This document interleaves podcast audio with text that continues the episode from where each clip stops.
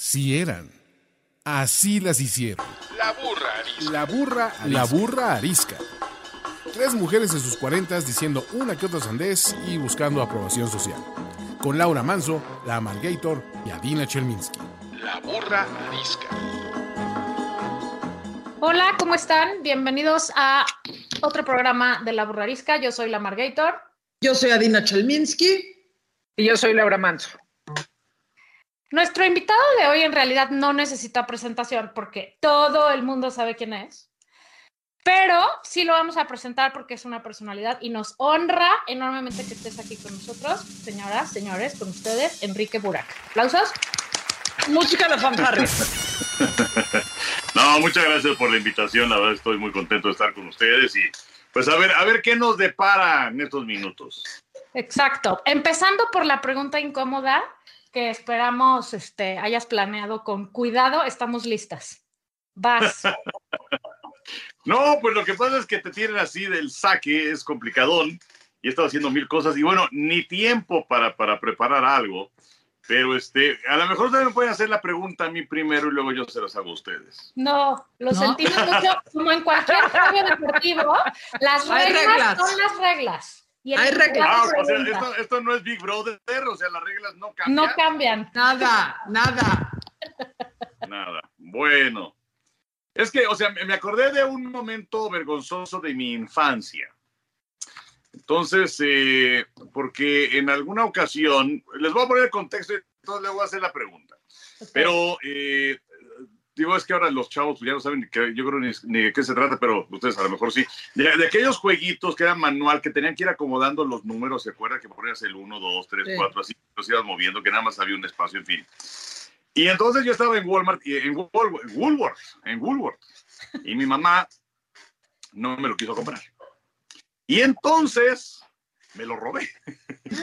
o sea, estoy muy apenado, muy apenado. Llevo prácticamente 50 años, medio siglo, este, cargando con esa culpa. Eh, entonces, este, pues espero que si alguien de Google me está escuchando, pues que me pase la factura. Pero este, es la única ocasión que, que he robado. Entonces yo les pregunto a ustedes, ¿han robado alguna vez? Y si es así, ¿qué? Yo, yo te voy a contestar esa. Pensé que ibas a preguntar un momento vergonzoso de nuestra infancia. Eh, y tenía y, varios. no, iba a decir, Laura, ya no puedes contar el de la maceta porque además ni siquiera era el de la infancia. Esa te la contamos después, Enrique. No, justo pensé en que mismo caso con una amiga, fuimos al súper con mi mamá y nos robamos unas motitas, una bolsa de motitas, que es igual de viejo que el concepto de los numeritos que tú tienes. Ya no existen las motitas. O sea. Y cuando llegamos a mi casa, mi mamá nos cachó y nos hizo regresarnos, o sea, nos llevó de regreso a la, comer a la comercial mexicana a decirle a la señorita, hola, buenas tardes, nos robamos estas motitas y aquí está nuestro dinero. Nunca jamás en mi vida, después de esa vergüenza máxima, he vuelto ni siquiera a considerar robar algo. Del oso que pasé. Sí, no, no, qué buen ejemplo de tu mamá. La verdad es que lo hizo muy bien. A mí, a, mí, a mí no me cacharon. Además, admirable, porque qué hueva regresarte al súper, güey. O sea, muchas mamás pueden decir, bueno, ya le pongo una cagotiza tremenda y se acabó. No, me regresó. Sirvió. No, bien. Robado, o sea, yo no, imagínate, a ver, no me acuerdo haber robado nunca nada. Eh, ah, ya, pero de mi infancia no, la verdad es que ya, ya me acordé que me robaba. Antes hubo en algún tiempo, pero ya estaba grande, o sea, tenía más de 18 me robaba las cucharitas de los aviones. me parecía que tenían un diseño, no por el logo, porque ya no traían logo, pero que tenían un diseño particular que yo no había encontrado. Para, seguramente me acaba de, de, de, ir a vivir sola y entonces este, me parecía que este, hacían una buena colección. Claro, tenía todas distintas, pero pero luego utilicé una para regalársela a una colega de, de, de pues, no sé, del trabajo y, y, le, le, confesaba, le decía, la verdad es que me la robé del avión, este, pero, pero es para ti. Al que sí cacharon fue a mi hermano un día que se robó, que se robó el cinturón de seguridad, ese sí era, era un adolescente, el cinturón, el cinturón, por adolescente, por adolescente, y entonces, y lo cacharon. Y la señorita de Barig, ¿no? Es, lo reportaron enfrente de todos los del vuelo. Señorita de Barig, este niño se está robando. Pero ¿cómo te robas el cinturón? Sí, No sé cómo, no sé cómo desarmó el asiento, no sé, o sea, era un adolescente súper mal portado. Y muy Este- creativo y, y, y, y, este, o sea, se las organizó, güey. En algún, en algún tiempo como de, la, de, de, de esas cosas este, tan vergonzosas a- que a veces dan a, a- a la humanidad, ¿quién, ¿a quién le interesa un cinturón del avión? Sí, pero, pero no es el objeto, sino es, yo no sé El si hecho. habrá sido el guion o habrá sido el qué, porque yo, la verdad es que sería lo último que a mí se me ocurriría, pero este, a ver, hay que preguntarle, es más, hay que invitarlo a esto. Por lo menos se entretuvo todo el, el vuelo, seguro. A Daiva. Yo tengo una duda. ¿En esta pregunta incluimos fraudes financieros y fiscales o...? Bueno, ya, ya lo estás llevando así demasiado elevado, este, me, me estás preocupando porque eso quiere decir que tú has hecho algo de eso. No. Sí tengo una afición de robo que quiero hacer notar. Se debate en que son materiales promocionales y entre que me los robo. Eh, se los voy a enseñar. Todas las plumas que hay en mi escritorio son plumas de hoteles. Todas. Pero para eso son, eso no vale. No, no, no. O sea, eso entiendo que para eso es una, pero yo lo que hago es que cada mañana me levanto, la meto en mi bolsa para que me pongan otra y me robo otra. Y si de pura casualidad paso por el carrito de las señoritas o caballeros que hacen el cuarto y hay plumas, agarro un bonche. Entonces, sí, damas Sí, y caballeros, me robo plumas de los hoteles. Ahora, eh, eh, esto, esto puede ser más escalado porque eh, eh, esa afición, alguna ocasión, se ha ido hacia los shampoos, las cremas, No. jabones, toallas, Nunca, cortinas. nunca, nunca tengo mis límites. Papel de baño, papel de Tengo, baño. tengo mis límites, solo me limito a las plumas. Ah. Y les voy a decir algo. Es gacho las plumas de los hoteles porque les ponen, esta por ejemplo es de hotel, les ponen muy poquita tinta, entonces ya te la robaste, tres, cuatro días después de usarla, ya no sirve. No se roben las plumas de los hoteles. Manda un mensaje a los hoteleros, Adaiva. Sí, hoteleros de México, me robo las plumas, pónganles bien tinta para que valga el robo. Ok, muy bien.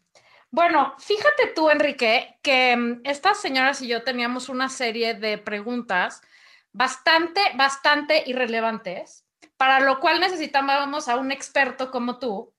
Em, no tenemos ningún fin, o sea, no hay ninguna intención más que carcajearnos un poco. A lo mejor aprendemos algo, eh, pero las preguntas idiotas no son menos importantes, yo pienso. Entonces, mejor si uno va a preguntar lo que sea, hay que ir con un experto. Siendo eh, así, Yo tengo una quien- lista. cada quien hizo su lista de cosas que te queremos preguntar acerca del deporte. A lo mejor sí cayendo en el clichesazo de las viejas no entienden nada de deportes. Pues saben que yo sí, yo sí me formo en esa cola, la verdad. Hay cosas que no entiendo nada y me parece muy bien que estés aquí. Eh, o sea, nadie sabe todo, ¿no? Poniéndolo eso en un primer Yo no sé nada. exacto. Ahora, ahora me recordaste a un amigo que un día formó o puso a su hija enfrente de una eh, biblioteca de, de un, bueno, una cosa que tengo aquí, por ejemplo, y le dijo, mira, todo esto es lo que ignoras, ¿no? Pero, pero no, o sea, todos sabemos algo y, y yo creo que el conocimiento es compartido y, y una sabe algo y la otra sabe algo y, otra- y- todo es compartido y además pues es complementario. Y yo creo que no hay preguntas idiotas, o sea, eh, yo creo que... pues, Espérate a oír las que tenemos. Espérate a oír las que tenemos y al final. Luego o sea, dices, O sea, me estoy adelantando. Pero bueno, entonces veremos dentro de media hora. Pero yo creo que no hay preguntas idiotas. A ver, Adaiva, lánzate. Ok, ¿qué chingados es el fuera del lugar en fútbol soccer? Me lo ganaste. Perdón. Todas las mujeres del mundo queremos saber qué es el fuera de lugar. Perfecto.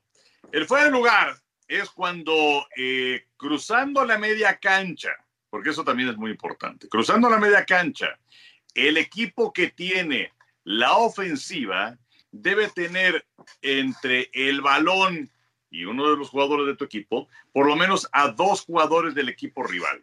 No sé si es que está un poco complicado, ¿no? Casi siempre es el portero, desde luego, porque el portero pues no sale de su portería así demasiado, a no ser que sea una circunstancia muy eh, complicada y que su equipo vaya perdiendo y que se vaya al ataque a buscar un gol. Pero casi siempre es cuando tú tienes la posesión del balón, que tú estás atacando, entre tú y la portería, entre el balón, que es el que marca la posición, tiene que existir dos jugadores del equipo rival. Entonces nada te sirve ser más rápido. Bueno, sí, claro, porque a lo mejor enfrentas a el portero va a estar atrás y a lo mejor el que tienes eh, adelante de ti es un defensa y eres muy rápido que te vas a llevar al defensa, pero lo superas. Pero el momento del toque, el momento en el que tú recibes el balón, debes tener entre tú y la portería a dos jugadores del equipo rival y a lo mejor puedes recibir el balón y estás en posición así, eh, en línea, ¿no? Eso es muy importante. O sea, no estar adelante de él, puedes estar atrás de él, de, de- de ese primer jugador, o en línea con él. Y es la única razón por la que se anulan los. ¿Mande? ¿Es la única razón por la que se anulan los goles? No, bueno, pues, los goles se pueden anular porque viene a la mejor alguna mano, o a lo mejor porque pues hay una falta y a lo mejor hay una patada. Este, hay, hay, hay varias, varias circunstancias, pero esta es una de ellas, ¿no? Inclusive, fíjense, cuando vengan, pongan atención en esto. Cuando viene un tiro libre, ¿qué es un tiro libre? Cuando hay una falta y entonces viene, viene, eh, se pone la barrera y entonces viene el centro. Ven ustedes la toma lateral. En el momento del toque y luego las televisoras, pues obviamente lo saben y hacen un, un freeze, congelan la imagen en ese momento, una toma lateral, que congelan al jugador que le va a pegar al balón en ese momento, a ver el jugador más adelantado del equipo que está atacando, a ver si es que entre él y la portería existen dos jugadores rivales, por lo menos. Otra pregunta y es la última que hago en esta ronda. ¿Por qué cuando hay, cuando se pone esta barrera, los jugadores de fútbol se tapan los testículos? ¿Alguna vez le han pegado a alguno o es nada más para el show? Mira, Es para Yo- distraer. yo recibí varios balonazos y es un dolor terrible. De huevos, literalmente, ¿no? Sí, De ahí no, viene la expresión. literalmente. Este, eh, entonces, bueno, pues esa es auténticamente la razón, ¿no? Este, y sí, sí duele muchísimo. No, y además, a la velocidad a la que le pegan, los, que le pegan los, unos terribles. Y sí duele, sí duele. A ver, Laura. ¿Por qué si lo mejor de los futbolistas son sus piernas, por qué se las tapan con shorts largos que no, la- que no dejan que veamos sus piernas? O sea, ¿no era mejor esa época de los shorts cortitos, más sexys? O sea, ahora las tienen, o sea, casi en la rodilla, lo cual es muy molesto. Laura, si alguien hubiera hecho ese comentario al revés de las mujeres, estarías muy enojada, ¿eh? Solo quiero hacer eso. Yo estoy de acuerdo contigo. No, no, no, es como, es Pero- como el racismo al revés, no existe. Esto sí es muy válido. Es como las mujeres del voleibol que están luchando por poder tener unos shorts para que no se les meta la arena hasta las orejas, güey. Y que Quiero- el argumento quiero- es, es lo mismo. Pero contéstanos la de, la- o sea, haz de cuenta que no hubiera el mundo al revés. ¿Cuál es la Ah. respuesta, Enrique? Sabia. Y bueno, si siendo el mundo no al revés o al revés, no sé, sería una pregunta sumamente sexista. Pero bueno, este, déjame decirte que todavía ves imágenes, fotografías de los 70, los 80, llama la atención los shorts, pero cortititos, ¿no? Muy Pegados. te preguntas cómo no se le rompían los shorts en aquella época. Y lo que pasa es que pues, yo creo que esto tiene que ver, punto uno, con una moda y punto dos, con la comodidad. O sea, sí es mucho más cómodo el tener un short holgado. Bueno, si han visto a los, a los jugadores de básquetbol, es exactamente lo mismo. O sea, antes también eran shorts muy, muy cortititos y pues ahora pues es, es holgado porque es más cómodo y porque pues también es moda. Exacto. Ash. A ver, yo tengo una pregunta em, que va alrededor del deporte. ¿Por qué? O sea, explícame por favor, Enrique, ¿qué más se le puede ver a un gol? O sea, o a cualquier, en cualquier tipo de partido. Lo ves en la tele, ya sucedió. Luego hay la repetición. Luego la repetición de la repetición, luego el resumen de medio tiempo, luego el programa del resumen del resumen y luego el programa del resumen del resumen. ¿Me puedes explicar, please, qué chingados le ven a la misma jugada tantas veces? No entiendo. Vivo Pues con mira- dos personas así. Lo que pasa es que también esto tiene que ver, creo yo, con el nivel de interés y de pasión que se tenga por, por el deporte. El deporte genera eso, genera pasión y genera polémica y genera también amores por tus colores y también enfados con tus amigos o a lo mejor con el cuate que ni conoces y que está junto a ti en un estadio y por eso hemos también broncas en. Y pues eh, de lo que se trata, pues sí, ves el gol y bueno, con la tecnología y hablando de la transmisión en vivo, pues tienes tres, cuatro tomas completamente diferentes y bueno, se puede ver así. Yo creo que hay, hay muchas cosas, hay, hay, hay situaciones que sí son muy simplonas y no hay mucho que analizarle, pero hay algunas otras en donde sí vale la pena la cuestión de la tecnología. Y luego que al medio tiempo, bueno, pues finalmente el medio tiempo, hablando de un partido de fútbol, pues es un pretexto para meter anuncios, porque durante, o sea, no puedes cortar en los 45 minutos, aunque bueno, sí se meten plecas y se mete virtual y todo esto, pero no cortas. Entonces, necesitas contenido para el medio tiempo y bueno, pues ese medio tiempo se surte de eso. Y luego que viene el partido posterior, eso ya es para los hard users. O sea, si, si realmente no te interesa o eres un aficionado de ocasión, pues eh, lo viste ya pero hay a quienes les gusta escuchar ya lo que dicen los analistas, aquellos que se dedicaron al fútbol, que fueron futbolistas o que fueron entrenadores y que te explican por qué de cosas. Y luego viene algún otro programa. O sea, yo cuando era chavo, pues sí me chutaba absolutamente todo. Ahora ya no me da tiempo, pero, pero pues antes sí me encantaba ver los partidos y los programas posteriores y eso que antes pues no existía esa oferta tan grande que tiene ahora de canales de cable. Y, y pregunta, pregunta paralela a esta, ¿también le gritas a la tele? O sea, porque los hombres le gritan a la tele. ¿Qué, ¿Por? qué chingados con eso? ¿Por? pasión, pasión. O sea, a ustedes, a ustedes, eh, digo, el deporte, pues evidentemente se ve que no es una pasión, pero deben tener una pasión ustedes. Pero Algo no que, le grito, si le grito a mi pasión me deja. o sea, Ay, ay, ay, ay, ay, ay, ay. Si le gritas a la gente, que es lo único que a mí me, me genera esta cosa, pues te deja. O si le gritas porque estás encabronada, que sería más mi caso, pues igual te deja, güey. O sea, no, yo no le grito a la gente por pasión. La Margator le gritas a nuestros escuchas. Cuando se puede, cuando se puede, sí. bueno, pero también te apasiona. Bueno, trasladen esa pasión a el gusto por ver a su equipo. O sea, yo, yo sí con el paso del tiempo, no, no voy a decir que he perdido la pasión, se mantiene ese gran gusto por los deportes. Pero también me ha tocado ver a los jugadores mientras que a lo mejor perdió el equipo X y sus aficionados están al borde del suicidio y están en el llanto total. Bajas y los jugadores están como si nada y bueno, pues ya ni modo, perdimos, ya la que sigue, ¿no? O sea, e- eso sí creo que es una cosa completamente diferente. Pero o, o cuando juega la selección nacional, creo que tampoco hay que depositar, porque hay muchos que así lo ven, la soberanía nacional en 11 equipos que están en una cancha. ¿No?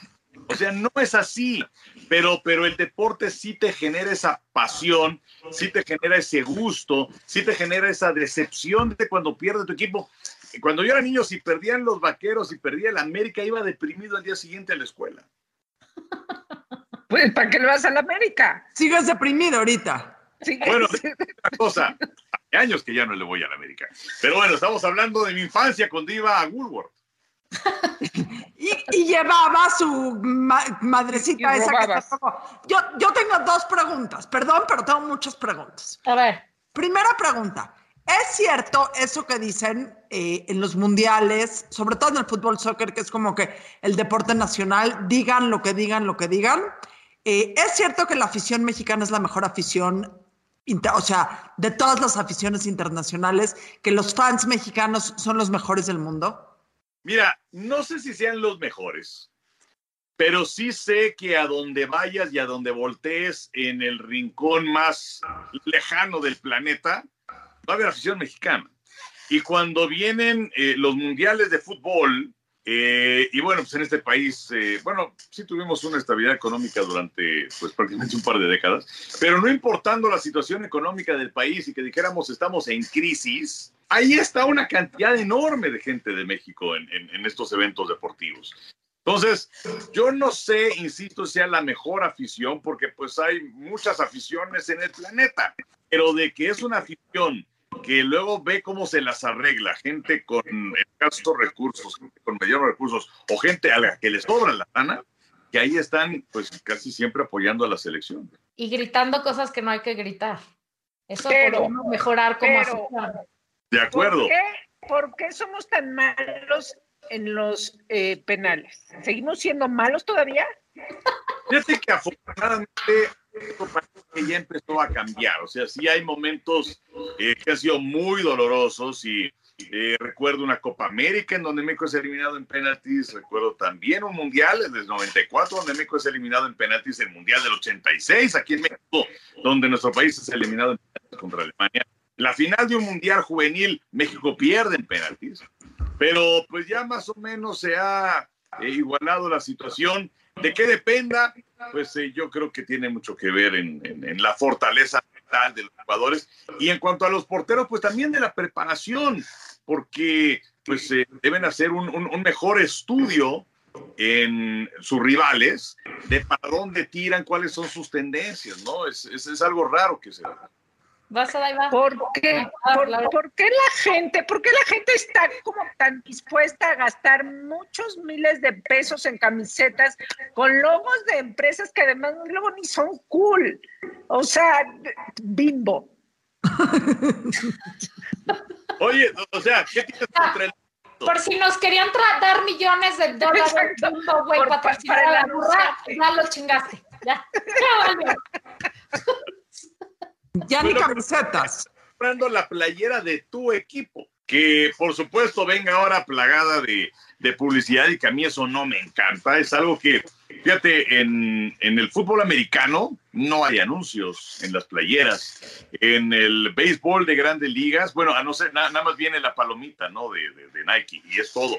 Este, en el béisbol, cuando vienen algunos partidos internacionales, les ponen algún loguito, a lo mejor en el casco. En el básquet ahora tienen un loguito ahí nada más, pero muy discreto. Y en el fútbol, bueno, sí parecen marquesinas, ¿no? O parece la sección amarilla. Pero pues también tiene que ver con que es una fuente de ingresos para los equipos. O sea, eh, eh, mm, eh, eh, por lo menos aquí en México, pues no tienes esos ingresos como se dan en las ligas de Estados Unidos o en la liga de, de Italia o de España, hablando de fútbol, de Inglaterra. Yo me quiero ir un poco de fútbol y quiero irme a, o sea, en general, porque tú no solo conoces de fútbol, tu especialidad es el americano y el béisbol, pero tomando en cuenta fútbol, hockey americano, béisbol, luchas, todos los deportes comerciales y los que no. ¿Quiénes son los mejores atletas? O sea, ¿qué, qué deporte, qué ejercicio, qué deporte gesta a los mejores atletas, a los atletas más completos? Pues mira, sí es algo complicado porque hay muchos que te dicen, oye, por ejemplo, el béisbol, ¿no? Son los, este, dicen panzones que ni corren, ¿no? Que están ahí parados. Pero cuando hay que correr, bueno, son unas saetas. O cuando tienen que, imagínate hacer cerca de 100 lanzamientos por partido a 150 kilómetros por hora cada pelota. Y además pasarla por ahí, o sea, no se trata de... Y, y luego son 162 partidos en la temporada. Tienes que ser un atleta para soportarlo. O, o en la Fórmula 1, en donde dicen, no, pues, pues, qué cómodo, van sentaditos. Pero no, este, escuchaba a Mario Domínguez, que fue un piloto mexicano, que decía, a ver, imagínate esto. Imagínate que en cada carrera pierdes cerca de 4 kilos. Que además con lo que pesa el volante y las fuerzas G, imagínate durante hora y media, dos horas, tener un par de pesas, eh, un- una en cada mano, de 10 kilos y estar así durante dos horas. Pero al mismo tiempo que estás haciendo así, que un tipo como Arnold Schwarzenegger, por la velocidad y los kilos, todo esto, te estés sangoloteando. Pero además la fortaleza que debes tener en tu cuello, por la fuerza G que te está jalando, las fuerzas de gravedad, que son cerca de 4, 4G. Entonces, imagínate todo eso. Eh, y bueno, el fútbol, que, pues, que corren y que la condición física. Yo cada, cada uno de los deportes tiene lo suyo. ¿Quién es el mejor? No sé, Usain Bolt era rapidísimo, pero puede tener esa, esa condición para aguantar 90 minutos corriendo en un partido de fútbol, pues también es complicado. No sé, yo creo que cada deporte tiene lo suyo. Eh, vi hace muy poco un documental, hay una serie nueva que se llama Untold en, en Netflix, que son capítulos independientes y hay uno que es de Caitlyn Jenner, previamente conocida como Bruce Jenner, que fue campeón olímpico de decatlón. Justamente ahí lo que dicen es eh, que el atleta más completo, porque hace de todo, es el, ¿qué será? Decatlonista. Pues mira, es muy complicado. O sea, son 10 pruebas divididas en dos días, en donde viene desde que corren con vallas, que corren velocidad. La última prueba son los 1500 metros, y el lanzamiento de bala, de disco, de jabalina, eh, salto de altura, en fin. Y pues eh, de lo que se trata, pues es ir sumando puntos que van, cada una de las distancias o de los tiempos va contra una tabla predeterminada y entonces te van dando puntos por cada una de las pruebas. Eh, no siempre gana el mejor en todo, porque a lo Claro. mejor eres bueno en 1500, pero no eres muy bueno en salto de altura, se trata de ser parejito. Ahora, de que son superhombres, y, y ese, ese documental que dices lo vi y es extraordinario, sobre todo Extraordinario. eh, ese seguimiento de Montreal 76, y vale la pena la, la recomendación, porque le hacen un seguimiento que, que dices, bueno, ¿a quién se le ocurrió filmarlo en ese momento? O sea, tienen tomas buenísimas. Sí, Entonces, pues sí, puede ser, pero, pero pues igual, este, que seas el mejor atleta, sí puede ser el que, el que mayor rendimiento te dé en muchas este, disciplinas. Puede ser, no sé, es, es, es un tema muy complicado y cuestión de gusto. ok. Voy a, voy a hacer una pregunta. Em, ¿Por qué crees? Esta no da risa. En, realidad me hace llorar.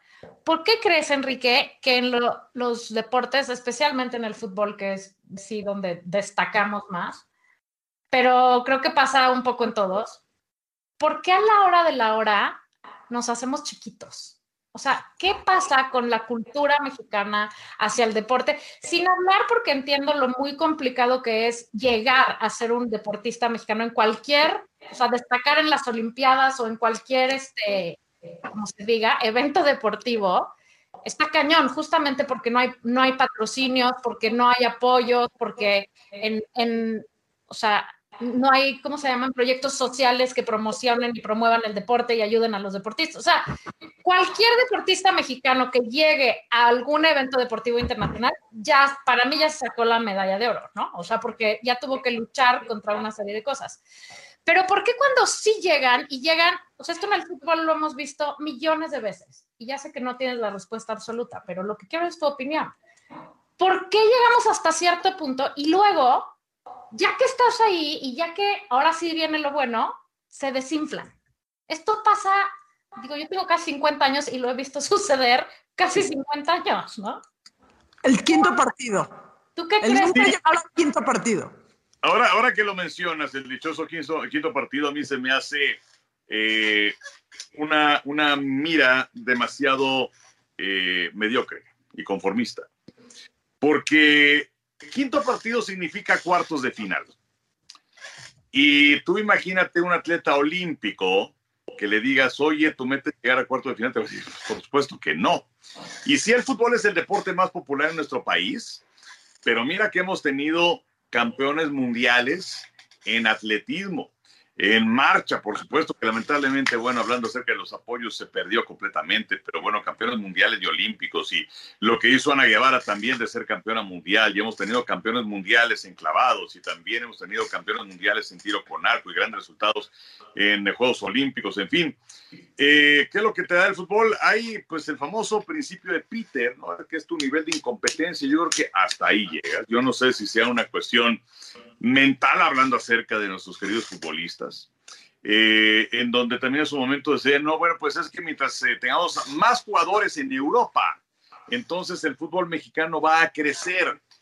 Pero pues eh, tienes algunos que sí juegan, algunos que entrenan en Europa y no te da.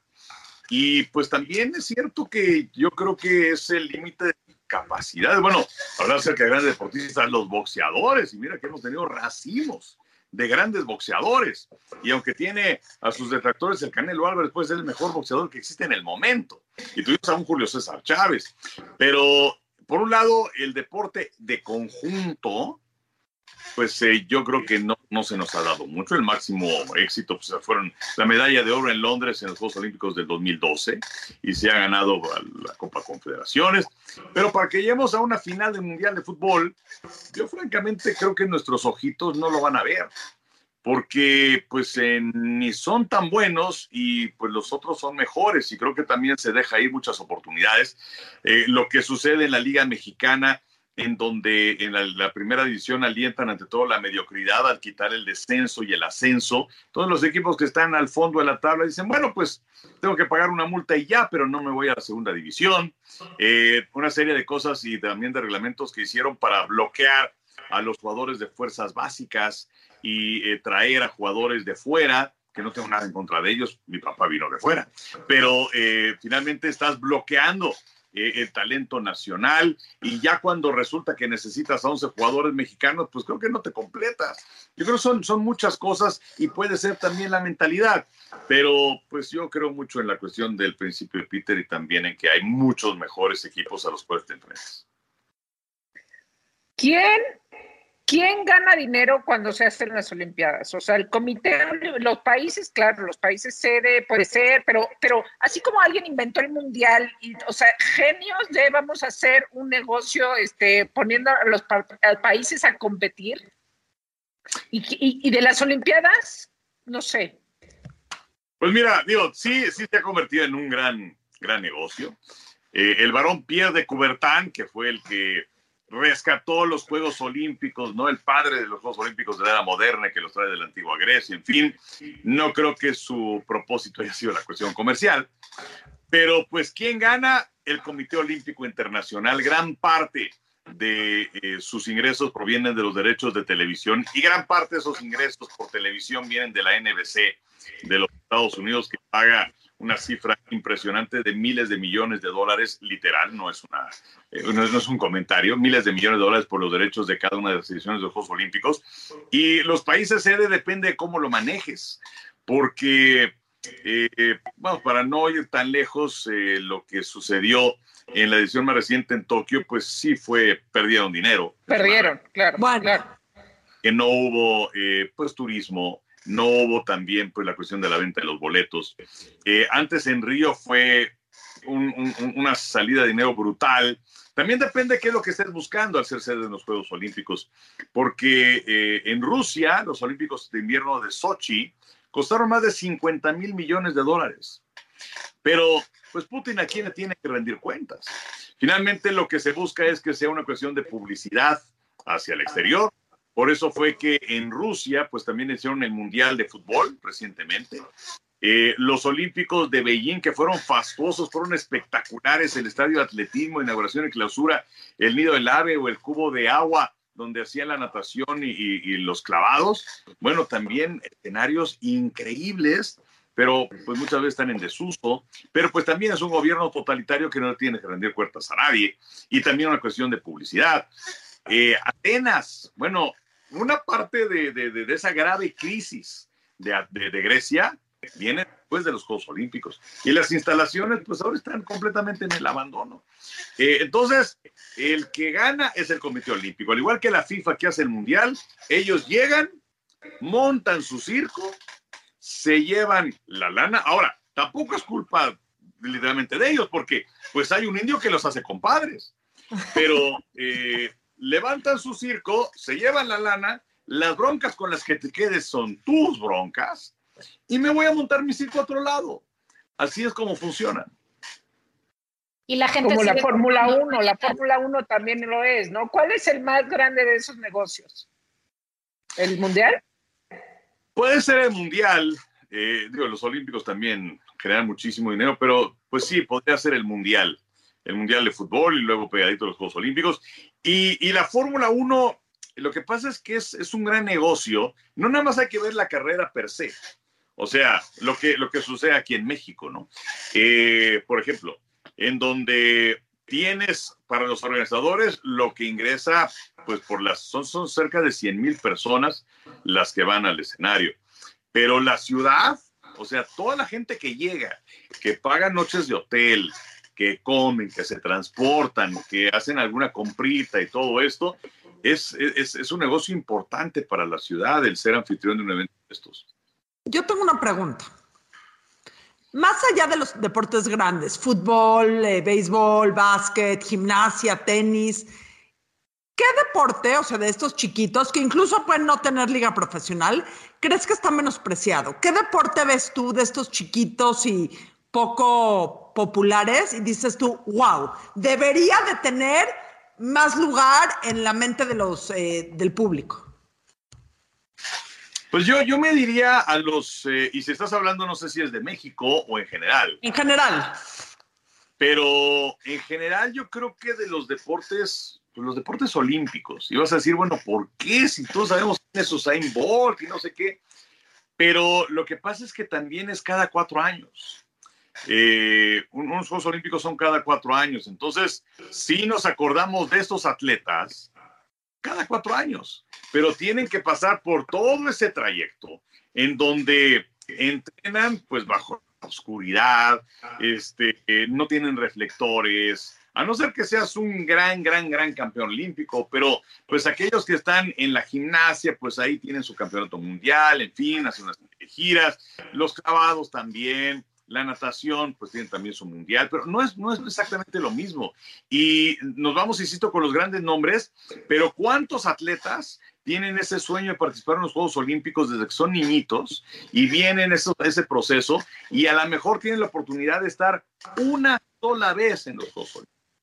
Eh, y a diferencia de pues, las ligas profesionales en donde a lo mejor te va mal en esta temporada, pero siempre existe la temporada siguiente.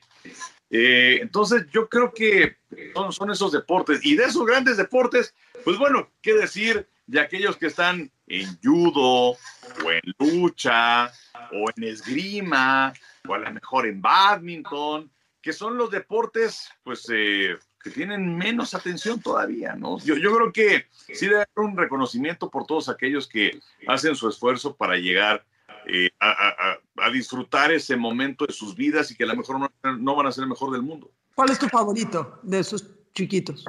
A mí, eh, bueno, no es tan chiquito, pero a mí me encanta el atletismo. Me encanta. He tenido la oportunidad de estar en varios mundiales de atletismo. Y eh, además de que es un circo de tres pistas, porque por un lado vas a tener a lo mejor la final de los 100 metros, pero al mismo tiempo se está desarrollando la final de salto de longitud y también están haciendo el lanzamiento de bala. Y, y- y son transmisiones muy ricas, un poco desgastantes, pero muy emocionantes. Y hacen algo que le llaman la, la señal integrada en donde en, en una sola señal, porque si, si quieres puedes seguir cada uno de estos eventos en separado, y eso es lo que hacemos si es que hay un, un deportista mexicano.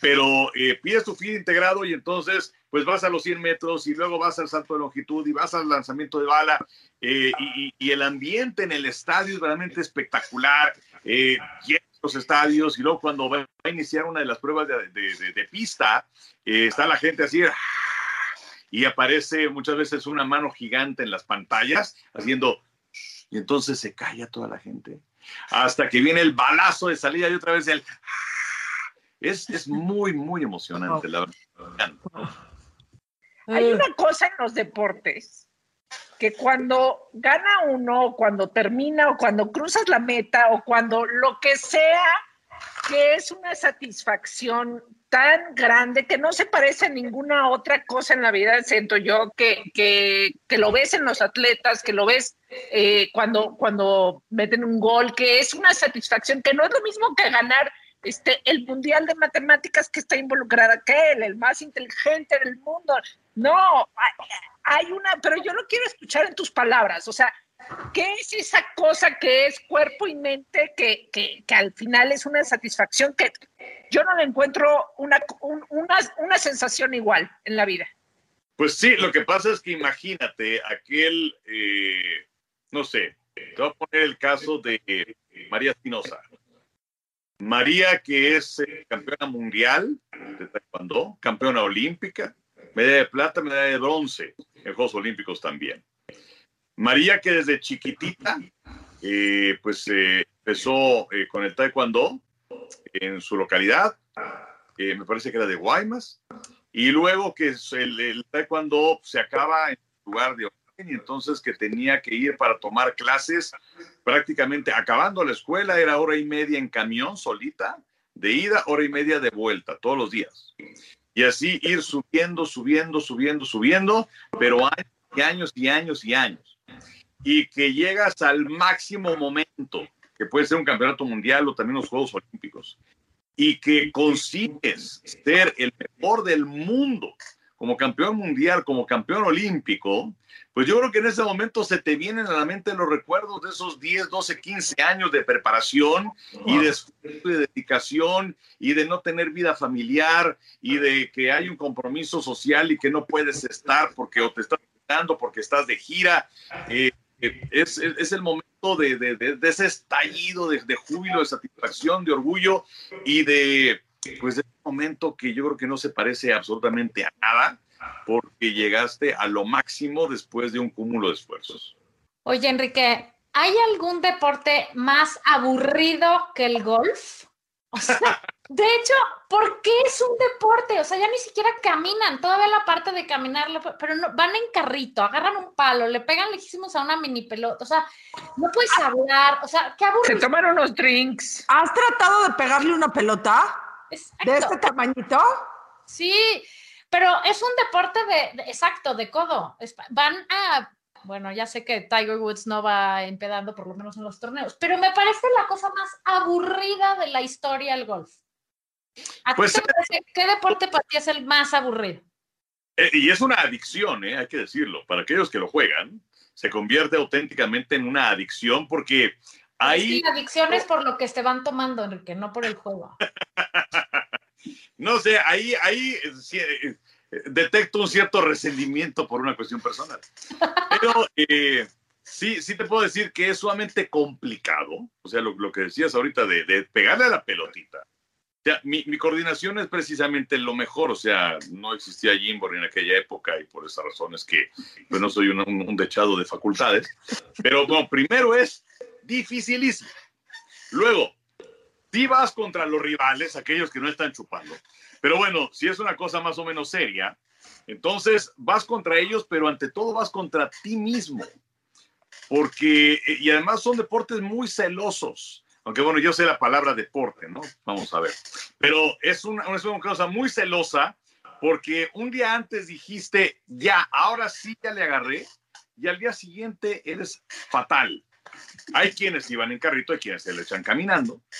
Eh, y, y, y, pues es interesante, la verdad es que me gusta, o sea, sí, no, no, no, no es mi pasión, no es mi pasión, en mi escala así de deportes, pues no estaría en los tres primeros, pero, pero pues sí es, sí es padre, hay quien dice que es jugar canicas a la, a la aristócrata, pero eh, de, de, de, cualquier manera, pues también tiene, también tiene su toque de, de pasión, y, y creo que sí está bien englobarlo dentro de los deportes, no tanto como por ejemplo en España, aquí en México los toros, eh, los involucran dentro de los deportes, pero pues en España es más bien parte de los espectáculos, ¿no? Entonces, pues esa es la cosa de la clasificación nada más. Sí, o sea, puedo entender la... los toros? ¿Quieres que, te diga, ¿Quieres que te diga, en mi opinión, dónde deberían estar clasificados los toros?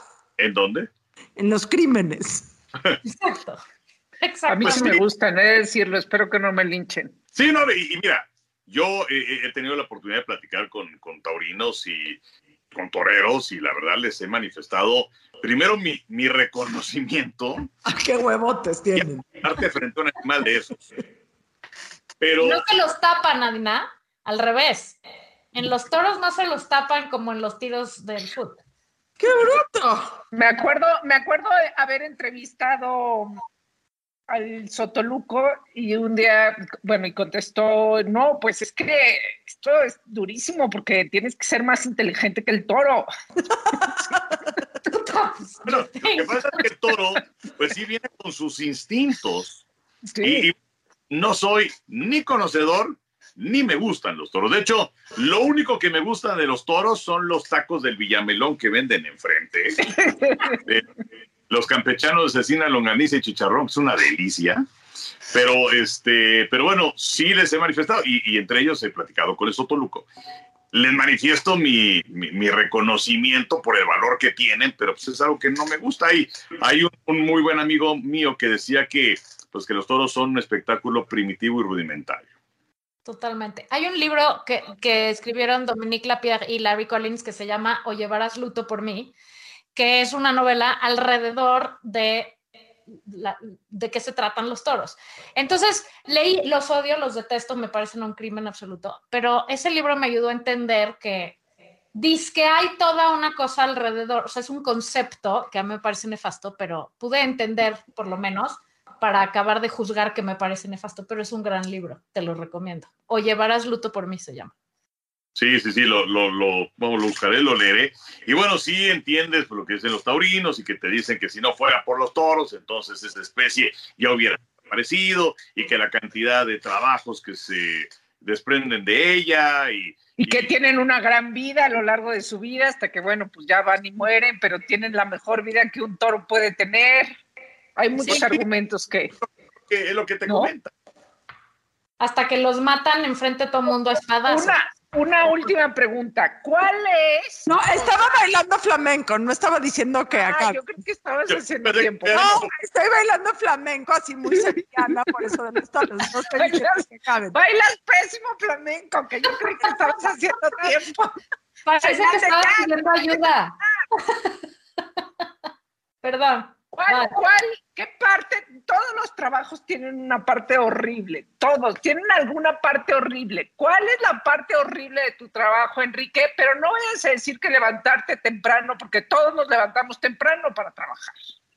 No, no, no, no, para nada. No, bueno, y además, eh, pues sí hay que, hay que ponerse en el contexto de, de gente que realmente sí la sufre y gente que sí se para a las 3, 4 de la mañana y que tiene jornadas de 16, 18 horas y que muchas veces no son bien pagados y que muchas veces tienen hasta dos o tres trabajos diarios para poder salir. Eh, la verdad es que pues, yo me considero un afortunado primero por tener la posibilidad de hacer lo que me gusta desde niño. O sea, esto era lo que yo quería. Y eh, el, tener la de estar- ¿Cómo? ¿O robabas o eras No, no, no. ¿Qué pasó? ¿Qué pasó? Híjole. No, no, no. ya- Perdón, es nuestra amiga Laura.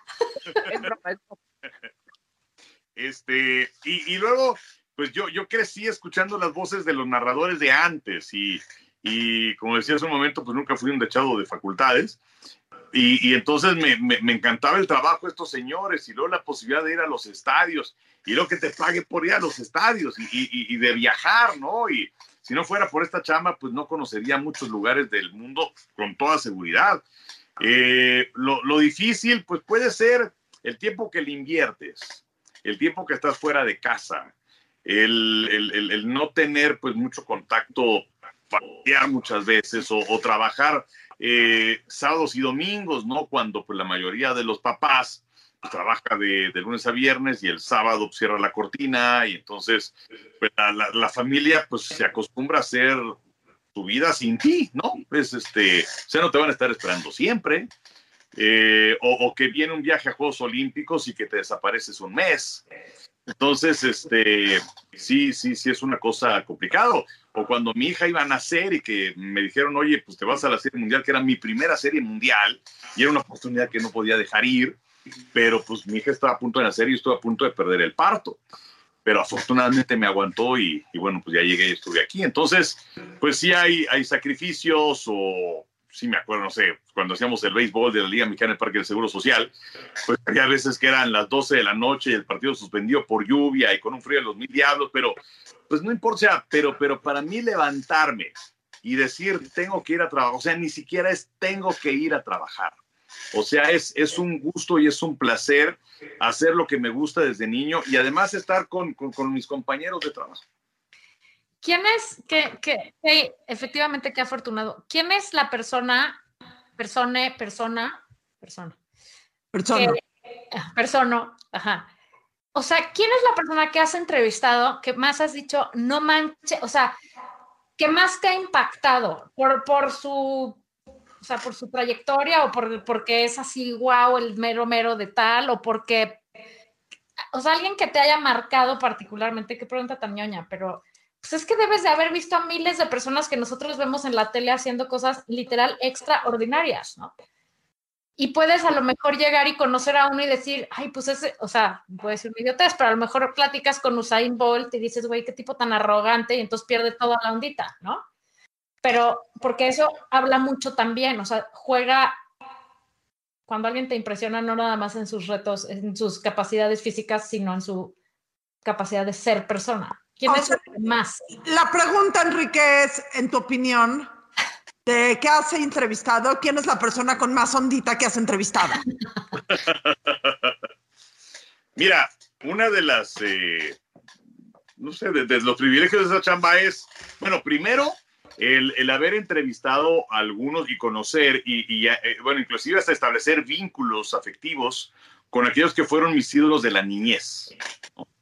Este, que, que fue para mí, no sé, que él iba a la América, ¿no? Y entonces conocer un Carlos Reynoso, un Enrique Borja, Borja entrañable, ¿eh? la verdad es que luego las eh, generaciones jóvenes no lo conocen, pero hablar acerca de, de grandes ídolos del fútbol mexicano. No nos oyen las generaciones jóvenes, no te, aquí no hay Ah, jóvenes, no nos entonces, entonces, si no nos oyen los jóvenes, saben perfectamente de quién estoy hablando. Sí, Que, tenía eh, gente del fútbol, o sea, grandes ídolos, Horacio Casarín, Enrique Borja, yo diría Jorge Campos y quizás Cuauhtémoc Blanco. Pero bueno, Borja, gran goleador de Pumas del América, en fin, ganador de tres títulos consecutivos de goleo en los setentas, miembro de la selección mexicana de fútbol, eh, y además tipazazazazazo. Eh, y bueno, más adelante, pues sí, conocer a, a- figuras este, de nivel internacional, pero para no alargarme tanto, eh, y, y realmente soy, soy apasionado, un enamorado de los Juegos Olímpicos. Y el haber tenido la oportunidad de entrevistar a Juan Antonio Samaranch, que fue presidente del COI, que fue quien eh, le dio un giro distinto. Yo creo que eh, con él cambiaron muchas cosas de los Olímpicos, primero para empezar a hacer un negocio. Y por otro lado, fue quien acabó con esa hipocresía de los deportistas amateurs, porque pues también hablar en el contexto que se vivía de los países detrás de la cortina de hierro, de la Unión Soviética y de los rumanos y de los húngaros y de los checoslovacos, eh, pues eran, eran deportistas profesionales, era lo que se dedicaban, pero en el contexto olímpico eran amateurs. Entonces, eh, pues él fue el que acabó con todo eso. Entonces ahora van los profesionales. O sea, el mejor deportista en cada una de las disciplinas va, a no ser que sea fútbol, que ponen un candado para que no sea competencia del mundial. Entonces tienes límite de 23 años con tres jugadores superiores a ese límite. Pero, eh, pues la verdad es que el, el haber tenido la oportunidad de, de entrevistarlo dentro de toda la gente a lo largo de los años, yo creo que a él lo pondría en el primer lugar. En segundo. Dinos ya, dinos ya del 1 al 10. No, Sí. O sea, de, de un atleta, o sea, ¿qué atleta para ti ha sido, "Puta, no manches que entrevisté a esta persona? O sea, nunca pensé que iba a ser una cosa así. Por, por ejemplo, si esta pregunta me la hacen a mí en dos horas, van a decir, ¿quién es la persona más impactante que has entrevistado? Evidentemente voy a decir Enrique Burak. No. espero, espero que suban la vara. Pero eh, es que, bueno, no sé, te podría decir yo Montana quizás, que bueno, pues fue un coreback sensacional y fue un idolazo y la verdad es un, personaje importante. Ahora, a lo mejor se le menosprecia o, yo no lo veo tanto por, por la cercanía que tenemos con él, pero quizás te podría decir Fernando Valenzuela. Eh, porque vaya que Fernando, sea, viene desde Choaquila, que es un pueblito que él puso en el mapa y, que también luego con el paso del tiempo como que se pierde, pero no nada más Fernando fue un gran fenómeno en México, sino que fue un fenómeno gigantesco en Estados Unidos, la Fernando Manía. Y, y la verdad es que eh, los momentos en los cuales apareció, lo que hizo por los Dodgers fue extraordinario. Eh, hombre, sí, de pocas palabras, pero fíjense, eh, hace algunos años, no me acuerdo, era la, puede ser el Mundial del 17 o del 18, Dodgers contra Houston o contra Boston, no me acuerdo. Fue en Dodger Stadium. Y Vince Cooley, que era el narrador de los Dodgers, además un hombre extraordinario, el mejor narrador de béisbol que ha existido de todos los tiempos. 68 años narrando a los Dodgers. Y bueno, pues ya se iba a retirar. Y entonces dijeron, bueno, eh, iba a ser el lanzamiento de la primera bola, que es algo habitual, ¿no? En esta clase de partidos. Entonces va Vince Cooley al centro de diamante, iba a ser su última temporada. Era zurdo. Bueno, vive todavía, tiene noventa y tantos años, creo. Y entonces iba a hacer el lanzamiento de la bola y en eso, ay, así como, como que le dio un calambre, ¿no? Que ya no podía lanzar. Y entonces tenía el micrófono y dijo, no, necesito un pitcher zurdo, un relevista. Y yo pensé, la verdad, que iba a ser Sandy Koufax. Sandy Koufax había sido también un pitcher extraordinario de los Dodgers en los 60, tuvo que retirarse prematuramente por cuestiones de, de artritis. Pero, que por cierto, hay una anécdota muy buena, no sé si me lo permitan y me estoy alargando demasiado, pero era eh, eh, eh, judío Sandy Koufax y entonces venía un partido de la Serie Mundial y él eh, no iba a lanzar porque era Yom Kippur. Pues sabemos que es el día más sagrado ¿no? la religión judía. Y eh, entonces entró otro pitcher, Don Drysdale, abrir ese partido y le fue súper mal. Y entonces entró el manager, Walter Alston, al centro de diamante, a sacarlo. eh, y, le dijo Don Drysdale a, Alston, "Yo- hubieras querido que yo también fuera judío, ¿verdad? Para que no lanzara ese día. Pero bueno, el caso es que regresó, regresó Sandy Koufax, ganaron la Serie Mundial, increíble contra Mellizos de Minnesota. Y entonces, cuando dijo eh, Vince Cooley, necesito un, un relevista, yo pensé que iba a entrar Sandy Koufax. Pero no, entra Fernando Valenzuela. La ovación del público extraordinaria, gigantesca, y todavía a pesar de que Fernando se fue de los Dodgers hace mil años, la cantidad de playeras de Jersey con el número 34 de Fernando es increíble. Y nunca ha perdido esa humildad, esa eh, forma, pues hasta, hasta simplista, voy a decirlo, de expresarse. Y lo que no le, no, no le perdonamos a Fernando es que media hora antes de entrar a lanzar esa pelota, estuvo platicando con nosotros y no nos dijo absolutamente nada. Pero no sé, podría decir de un Julio César Chávez, por ejemplo, en fin, o sea, sí, sí he tenido eh, pues muchas entrevistas, pero luego quizás por ser nuestros, como que, como que los olvidamos un poquito. Déjame decirte algo, Enrique. Todos los Yom Kippurs de mi vida, mi abuelito mencionaba en algún momento de Yom Kippur la historia de Sandy Koufax como el hito más grande de la historia del pueblo judío moderno. Ahora, para acabar el, para acabar el programa, dime, porque nadie se va de este programa sin contestarme, y es una pregunta muy seria. Independientemente del mundo deportivo, más allá del mundo deportivo, ¿quién tiene ondita? Pero es que, ¿cómo defines ondita? Me mandaron un mail para preparar las preguntas y como que no. Tú- A ver, la maravilla de la ondita es que cada quien le da la definición que quiera. Tenemos políticos que hablan de Angela Merkel y tenemos al par de burras ariscas que generalmente pensamos que es algo sexoso. Eh, tú puedes darle la definición que quieras. Para ti, que no sea deportista, ¿quién tiene ondita? Mira, eh, me gusta mucho la música. eh, me gusta mucho también las series de tele, pero, pero me gusta la música también. Y ahora acaba de salir una serie eh, que pues, a lo mejor ya la vieron, Get Back de los Beatles. Y yo siempre he sido admirador de Paul McCartney. Creo que, aunque bueno, para muchos era este, la parte filosófica, espiritual y todo eso, Lennon, eh, a mí siempre me ha gustado la parte de, de- McCartney eh, y luego lo que hace con, con The Eagles, ¿no? Perdón, quiero decir con The Wings, que era su grupo posterior, y luego pues ya de solista. Eh, la verdad es que se me hace un tipo con una ondita verdaderamente sensacional, o sea, ese talento, esa capacidad para, para componer, para expresarse, para generar música universal eh, y que se ha mantenido también por 50 años y yo no sé cuántos años más. Eh, ese es el primer nombre que se me vino a la mente. Muy bueno, es Muy muy, muy, bueno este. Estoy de acuerdo contigo. Muy buen cierre, muy buen personaje. Muy buen Muy buen programa. Muchísimas gracias por venir. Enrique. ¿Dónde te No. seguimos? Gracias por la invitación, me la pasé muy bien, la verdad. ¿Cuáles, ¿Cuáles son tus redes?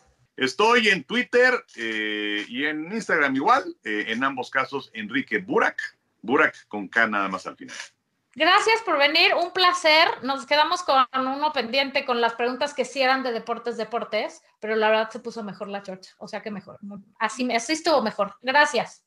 Gracias a ustedes, Gracias, Enrique. Gracias. Esto fue La Burra Arisca. La burra arisca. La burra, arisca. arisca. Tres mujeres en sus cuarentas diciendo una que otra sandez y buscando aprobación social. Con Laura Manso, La Amargator y Adina Chelminsky. Una producción de Antonio Sempere para finísimos.com. La burra arisca.